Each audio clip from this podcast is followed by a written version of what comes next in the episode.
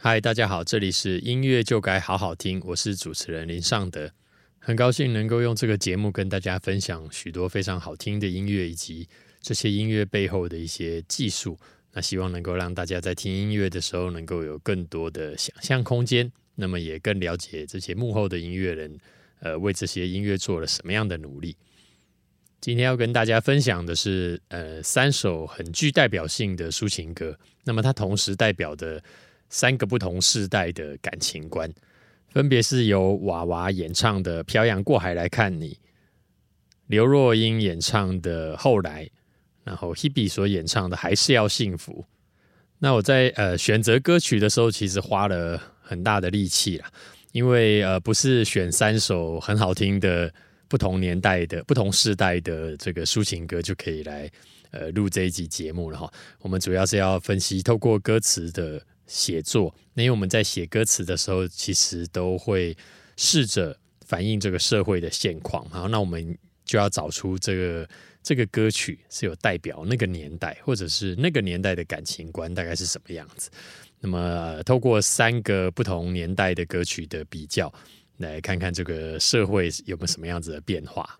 好，首先我们话不多说，先来听歌了。先听《漂洋过海来看你》，由娃娃演唱的。好，这首歌是在一九九一年所发表的哈，所以我们就呃姑且称它为这个一九九零年代的感情观的一个呃反应。那么这首歌呢，其实在开歌的时候，歌词就非常非常的吸引人哈。那么同时也是这首歌，呃，相信很多人印象最深刻，或者是要把它抄写下来，都是写这一段哈，那就是为你我用了半年的积蓄，漂洋过海的来看你。为了这次相聚，我连见面时的呼吸都曾反复练习。为什么这几句话这么感动人心？当然有一些呃隐含的意思在里头哈。我们现在来为大家分析一下。那首先有一些关键字要提醒大家，第一个就是半年的积蓄，漂洋过海，那么呼吸反复练习。哈，这个是在呃这这这个歌词里头最精彩的。地方哈，第一个就是，嗯，在看完这一段歌词之后，其实大家呃脑海中出现的画面是一模一样的哈，一个这个很普通的女生，然后她非常辛苦的呃存着她有限的薪水，然后工作想必也不是太呃不是那种中高阶管理者，然后很有可能就是一个呃初阶的工作人。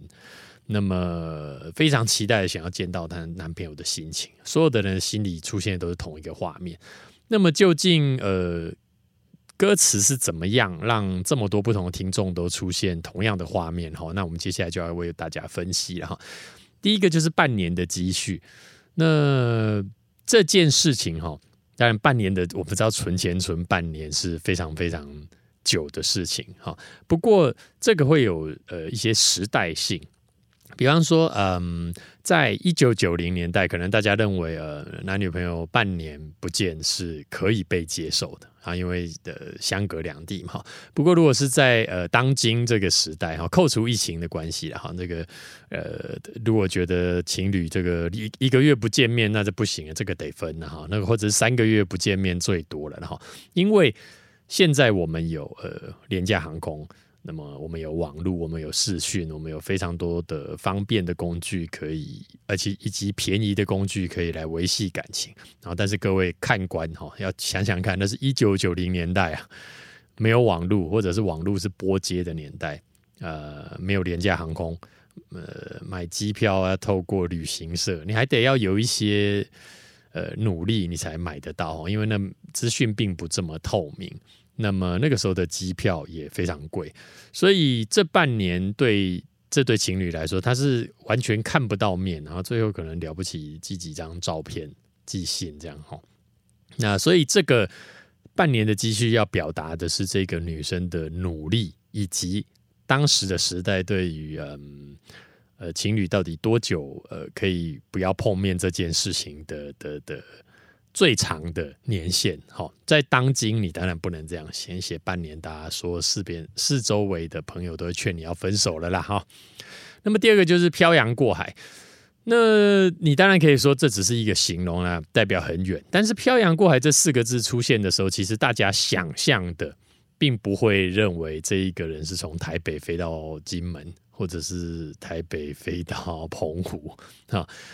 呃，甚至可能也不认为他是飞到日本啊，因为漂洋过海，相当程度你会觉得这已经跨时区了，所以他很有可能是飞到了美洲、欧洲这么远的地方。好，这是这四个字在嗯整个社会的集体想象哈，漂洋过海绝对不是只有过一个洋一个海哈，他不是到金门，他也不会到澎湖去，所以呢，也就是说他做了很多的努力，然后跑了非常非常非常非常的远去看这个人。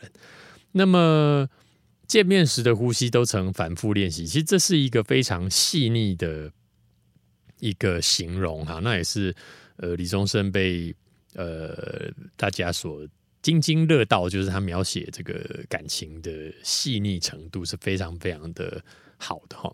那我们来来，大家可以想一下哈，什么时候你会练习呼吸啊？啊，除了生小孩的时候你要练什么拉梅兹呼吸法以外的哈。其实你是这么简单的事情，你是不需要练习的。好，那再者是在呃一九九零年代出国这么困难的情况底下，你不可能在行李还没整理好，然后下飞机的巴士要怎么搭，看到他的礼物要送什么，然后如果一不小心迷路的话，我们彼此要怎么联系？这些事情，如果你都还没有安排好。你是不可能再去做别的事情了，所以那他反映的就是这个人已经做了这么多的努力，然后把这些都安排好了之后，哎，好像我还有什么没有练习？不然我来练习一下见到你太兴奋、太开心的那个时候的呼吸好了。所以就是说，这么简单的事情，他说要反复练习，你可以很明白的、很巨大的感受到这一个女生对这个男性的用心哈。这个就是。呃，这两行歌词在嗯隐藏在背后的技术，跟它为什么动人的原因哈。所以呢，如果在这个时代，呃，年轻人听到这首歌，想必是不能够体会，呃，这个女生到底有做了多大的努力。因为呢，这个一来是半年哈，这个时间不被这个社会所接受了；二来是，嗯，到底为什么要这么珍惜？因为我们平常视讯就可以看到你，然后我们传讯息，然后还有各种各式各样的交流方式。所以说，见到你这件事情是，嗯，随着时代的改变，其实是越来越呃淡了啦哈。所以啊，你在听这首歌的时候，呃，这首歌的伟大之处啊，你必须要回到一九九零年的那个时空背景去聆听，你才能够体会到为什么呃这首歌让娃娃。这个歌手受到了这么大的这个商业上的成功啊，这么多的时代女性为他这首歌感到感动。那么这首歌其实呃有一些用字，我们也可以再讨论一下。比方说这个漫天风沙哦，这个送君千里啊，山穷水尽，这个和你相依哦。呃，其实，在呃来现在来看的话，其实这些字都还是比较重哈，其实也是比较阳刚一点点的。那么，是不是适合这么适合女生唱？当然也有很多的讨论空间。不过呢，你只要一首歌有一个段落是非常非常的动人，那其他的地方其实也都铺陈的很好。那么大家也不会去多在意，说你奇怪为什么突然间这边变成古装剧哈？送君千里，山穷水尽，等下就会有这个小龙女跟杨过就要出现哈，大家是不会去去这样子想的哈。那总结一下这首歌的这个感情观哈，呃，你可以看到他呃在这首歌里头啊，这个女生还是有相当程度的呃自主。主动，然后她是一个时代的独立女性的味道哈，所以呃，她做什么事情她要自己去做。那不管你认为她是因为男朋友不在身边，她逼着得要自己做，那或者是她本来就想要做这件事情哈。不过你在歌词里头可以看到，因为那是一个经济非常发展非常的呃热的年代哈，所以在那个情况底下，大家都相当程度的有自信哈。那整个的这个社会环境呢，也是处于非常的积极、光亮的一个的时代哈。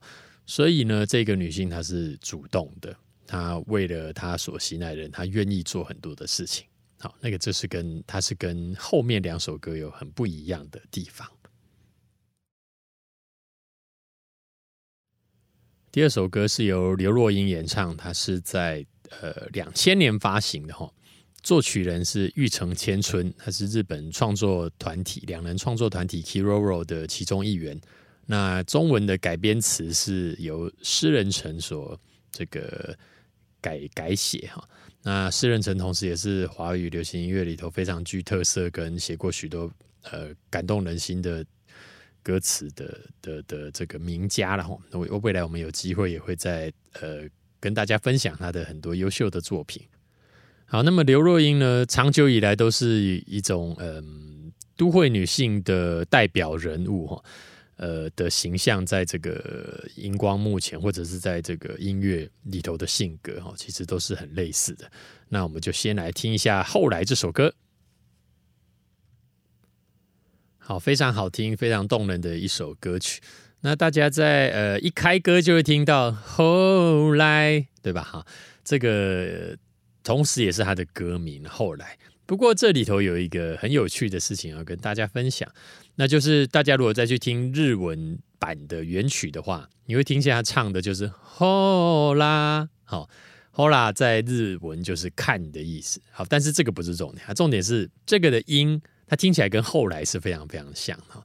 就是我们在写呃翻译歌词的时候，呃，有一个比较大的困扰就是这个嗯声韵的结合，然后因为它原本是另外一种语言形态。那所以你要怎么样让它写起来是咬合非常的好，那就需要花很多的功夫。那有一种状况，它的咬合一定会很顺，好，那就是像这首歌的状况，就是它的日文原曲已经听起来有点像中文的的的哪一个音哈。所以我相信，呃，诗人曾在填这首歌的时候，一定是听原曲听一听，哎，这个蛮有启发。后来哦，后来，哎呀，这实在太像。这个结合的天衣无缝哈，所以就用了后来这个呃呃这一个词当做这个开端哈。那么还有没有其他的案例是这样？当然有了哈。这个呃，王心凌有一首歌叫做《新电心》嘛哈。那么这是翻译这个日本的橘子新乐园 （Orange Range） 的歌。那么这首歌的那个收心贴收心，以及心电心，然后这哎心电心好有意思的字眼哦，是我们的心互相。呃，触电的感觉嘛，哈。可是大家再去听日文原曲，它其实日文听起来就像是新电心，然后听起来就非常非常不，其实是一样的啦。所以，嗯，这这个是呃，我们在写翻译词的时候常常会遇到的状况。哎，这听起来好像中文的哪一个词哦，我们就把它沿用吧，哈。那所以这两个是呃，我所知道的比较这个结合的非常非常的巧妙的例子了，哈。那如果以后我还有再知道什么相类似的案例，再跟大家做分享哈。那么呃，这首歌呢，我们可以看到呃，出现了很多的符号跟象征哈。那栀子花，然后有花瓣，有百褶裙啊，这百褶裙还是蓝色的。然后呃，十七岁，然后又出现仲夏，然后又有星光。啊，还有呃，这个深夜啊，是吧？那么这几个符号其实很重要了，因为它接连着扣着写哈。我们在写歌词的时候，我说这个叫做扣着写，它扣着一个嗯同一个样态。好，所以你看这些符号都是有一种嗯清纯、嗯单纯、很呃青春的一个气息。所以他为什么得是？十十七岁仲夏，那不能是二十二岁仲夏。哈，先不要管他唱不唱得进去，觉得这个十七岁其实也是有意义的，就是那个时候正单纯、正青春，什么都是无邪的。但你如果写歌词的时候，你写二十二岁，大家会觉得稍微再成熟一点，就是你那时候还感觉，嗯，还百褶裙啊，然后白花瓣，就说起来有点怪怪的哈。但你如果写十二岁呢，那不行，感觉起来太超龄哈。所以，呃，词人在写这个用用词的时候，其实都还是有呃仔细思考过的哈。所以，嗯，百褶裙，好，这个让你感觉到这个就是格外的年轻了。然后，呃，爱你，你轻声说哈。呃，我们会在很多的歌词里听到呃这样子的东西啊，比方说是吻你啊，你牵起我的手啊，呃，或者是像这首歌一样爱你，你轻声说，这其实是有嗯程度的差别的啊。比方说爱你，你轻声说这么。呃，以我们现在来看，那这么清纯的写法，你真的会觉得这个是十几岁了不起二十岁的时候的的故事哈。那我们举一个另外一个例子，你看这个阿妹的“我要快，我要快乐”，那就不是开玩笑了。他写的是刚刚走开的人，烟还淡了，呃呃，烟还点着，味道却淡了，好是吧？这个同样是情侣之间会。呃，做的事情，那么你描写不同的东西，其实就会让他的年纪大有不同哈。所以，嗯，这个是我们要讲的这个第一个段落，它的符号都呃扣连的非常紧，都是同一个时代啊，同一个年纪哈。好，那么到后来，他开始有一些比较呃沉重的字眼出现哈，这个深爱的人受伤啊，然后哎深夜啦。好，然后追悔啊、感伤啊、倔强啊、遗憾呐，哈，因为这些东西呢，都是呃现在就是他现在的状态。那所以也就是说，当他写到现在的时候，用的词是比较负面的。那么回想过去的时候，都有比较多正面光亮的字眼。好，所以你很容易呃能够感受到这是一个回忆，甚至是一个呃。回忆过去的美好，然后觉得现在好像没那么好的一个状态。然后其实它的主题就是像他这里头写的，哦，现在也不那么遗憾哈。然后在呃歌词里头还会有一些隐性的呃写作的原则，哈，就是说呃你在写歌词的时候，你要让这个听众，好，这个理想听众啊。就是当然也会有男生是很喜欢这首歌的，但是这首歌瞄准的应该是这个呃二十几岁、三十岁的这个都会女性的故事哈，所以你必须要写出他真正想要听的东西。好，歌词其实不是在写事实哈，歌词要写的是别人想、听众想要听的东西。所以有一句话就写的很这个心机很重，然后这个。你都如何回忆我带着笑或是很沉默？哈，那这些年来有没有人能让你不寂寞？哈，意思就是说，我相信在这么多年过去了，我还是那个最好的人呐。好，你这个你跟我分手，我相信这个一定是你的遗憾呐。哈，那这个当然是听众想要听的啦。事实是不是这样？当然不是这样，因为他跟你分手之后，他过得非常非常的快乐啊。那这其实，在等一下要跟大家介绍的第三首歌《还是要幸福》里头，也有相同的手法，但是它是不同的词人写的，所以大家就可以知道，其实，在写词的时候，大家都会有同样的默契啊，就是怎么样呃影响，怎么样打动最大的听众，其实大家是有一些隐性的默契在里头的。好，然后这个还有一句歌词，这个永远不会再重来。有一个男孩爱着这个女孩，哈，这个是歌曲的那个扣打的段落，哈，这个但是一呃，扣打是音乐术语啊，就是在尾巴有一个不太一样的段落，哈。那这个在写作的时候，其实都要重写，哈，呃，就是尽可能的不要拿前面一模一样的东西拿来抄，然后你要也要做一些呃小改变。那呃。因为这一句话很有可能就是他的结论，就是大家期待你呃这个歌手这个词人到最后你要为这件事情或你要对这个价值做什么样的判断啊？所以在呃后来这首歌呢，他讲的就是一个，反正我要讲的是遗憾嘛，我要追悔，所以永远不会再重来有一个这么单纯的一个呃世界，然后意意味着他现在的世界可能是复杂的，然后他很。呃，怀念很想象的过去的东西，好，那这是一个高举大旗的写法，然后因为呃，不管是哪一国的人哈，或者是几岁的人，讲起十几岁啊或学生时代，他都只会记得好的事情啊，那所以这个写法其实也是万无一失的写法，好，提供给各位做参考。第三首歌就是还是要幸福，这是发表在这个二零一一年由田馥甄希比所演唱的。那让我们先听歌。那这首歌是由呃张简君伟作曲，然后作词是徐世珍跟思瑜。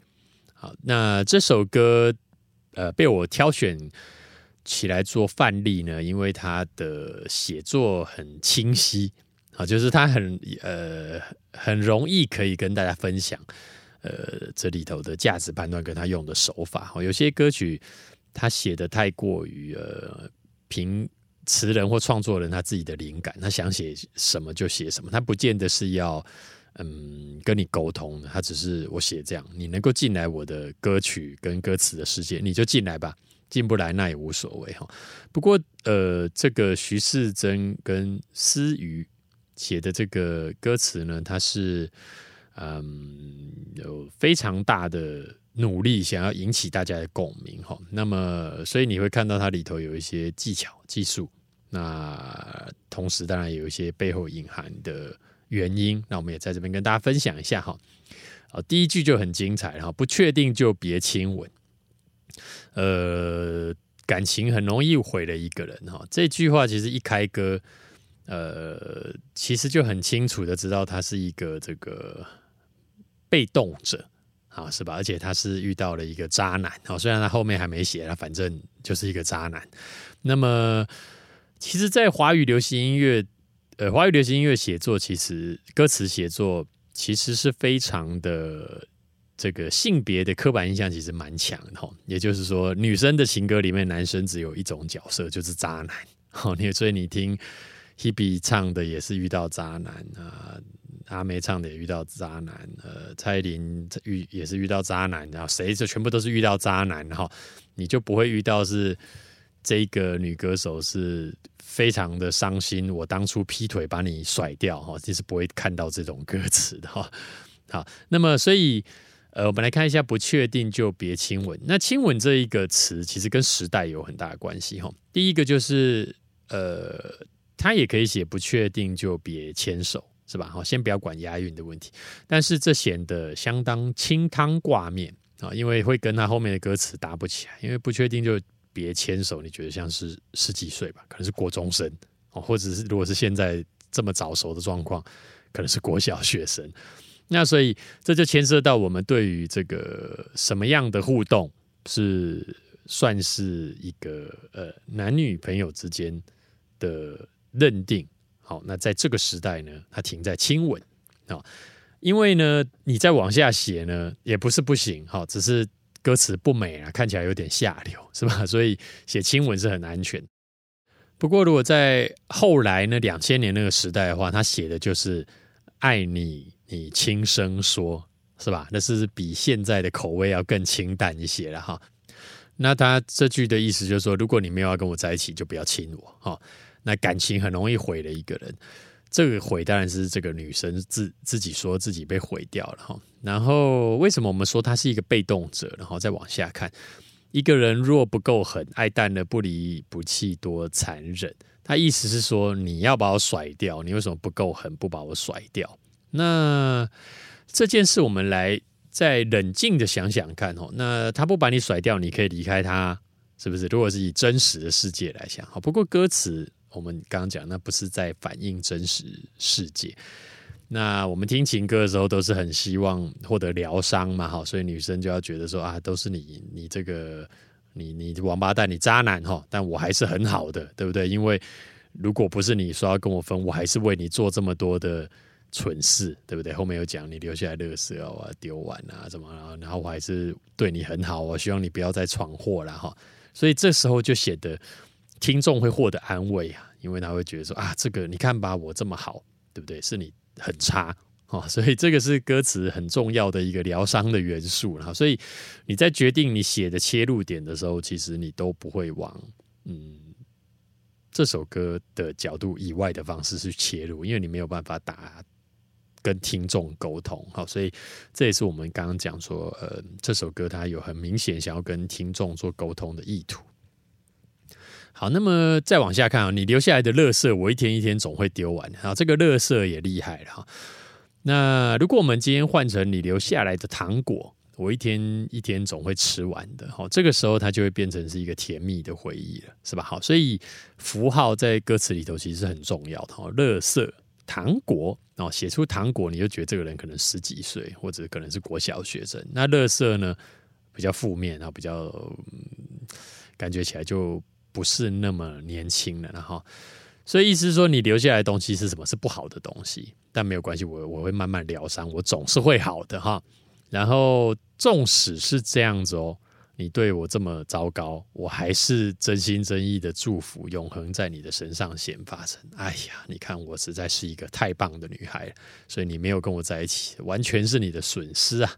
这听起来跟在 KTV 唱起来实在是太痛快了哈。那么，呃，接下来呢，副歌开歌就是他的歌名了哈，还是要幸福了，那不要再招惹别人哭了。这个男的实在是渣到极点了，太可怕了哈。所以，呃，这些不好的东西就到从我这边就停了啦，哈，从我这里落幕哈，不要再跟着我啊，这些东西，这些错误就不要再跟着我了啦，哈，因为它是一个很不好但又很深刻的东西哈。好，接下来呢，他还讲说。你还是要幸福，那我才能确定我还的很清楚哈。这个这个其实是比较，嗯，情绪算比较强烈的哈，对不对？就是彼此不相欠哈，林州骂不欠你哈，所以我确定我还的很清楚，以后不要来烦我这样子哈。所以这边开始你又看到一些火气的的这个意味了哈。那这个其实也是这个时代的感情观，就是大家的表达情绪其实是。嗯，不不再是这么含蓄了哈，他是想要很清楚的让你知道，我们断的就是断的非常非常的，嗯，这个情情绪非常非常的强烈哈。好，那么我们再往下看哈，这个钥匙的备份，这个也很有意思哈。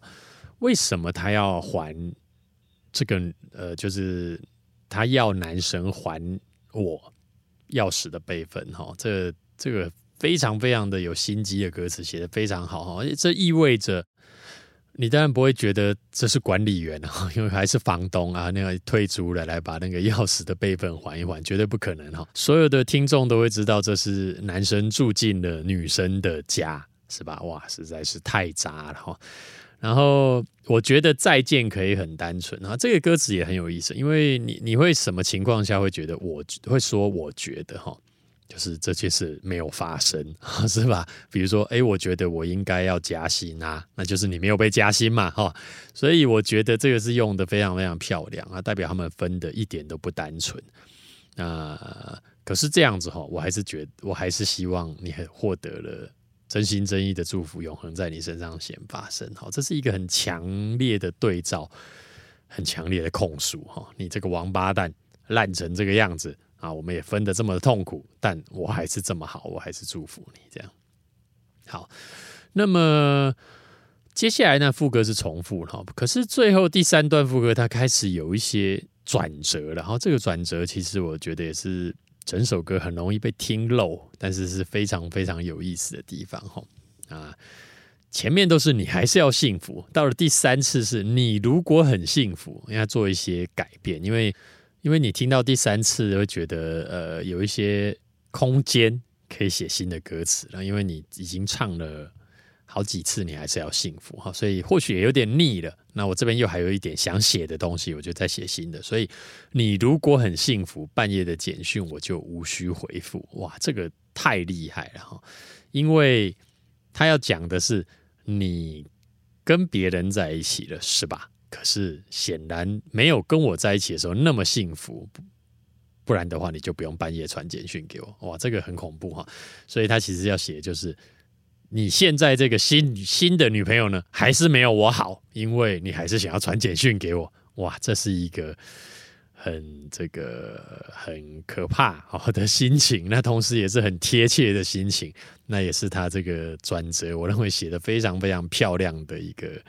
一个地方哈，因为嗯，就是说有这个劈腿的现象，或者是呃第三者的现象的时候呢，经常性的这个会演变成两个女人之间的战争哈。那这合不合理，我们当然没有不不去讨论。可是这个词人他显见的是有呃非常准确抓到这种很微小、很微小的心情的转变哈。所以这这句是我觉得他写的非常非常精彩的地方。那么整首歌的感情观，或者是这个女生，她就是一个被害者、被动者，那是呃，我们刚刚用了很多的地方来解释。那跟其他，那这首歌跟其他前面两首歌的感情观也是有非常大的不同。好，最后我们总结一下三首歌不同年代的感情观哈。一九九一年的《漂洋过海来看你》呢，你可以感受到是一个主动。自主独立的女性的感情的样态，她愿意为了她所心爱的人，她做很多的努力啊，存钱啊，做各种调查，练习呼吸，然后飞到一个很遥远的地方去看他。那么到两千年的后来呢？呃，这个时候的感情观呢，它是一个回忆跟不作为，是吧？他就是只有想，他没有去做任何的努力，比方说偷偷联络他，或者是。呃，我们是不是还有办法再再重新来过啊？好，这些他是没有去做的。哈，沉浸在一个哀伤的回忆里头。那到了这个二零一二年的还是要幸福呢？他就是一个被害者跟被动者的角色。也就是说，在这个时候的感情呢，很容易会跑到负面，就是情绪太过于极端了。哈，幸福的时候非常的幸福。但是啊，不开心的时候就非常非常剧烈的不开心。那同时其实也代表着我们这个年代哈，这个情绪的反应是非常非常的极端的哈。那以上就是我们三个不同年代的三首精彩的情歌跟大家分享。那现在因为已经是二零二一年了，不晓得你认为这个时代的情歌会是什么样子呢？这个时代的感情观会是什么样子呢？也希望你能够让我们知道。那接下来我们听一下一首大悲伤的情歌哈，也是代表着某个时代的某一群人。这首歌是张惠妹所演唱的《我要快乐》。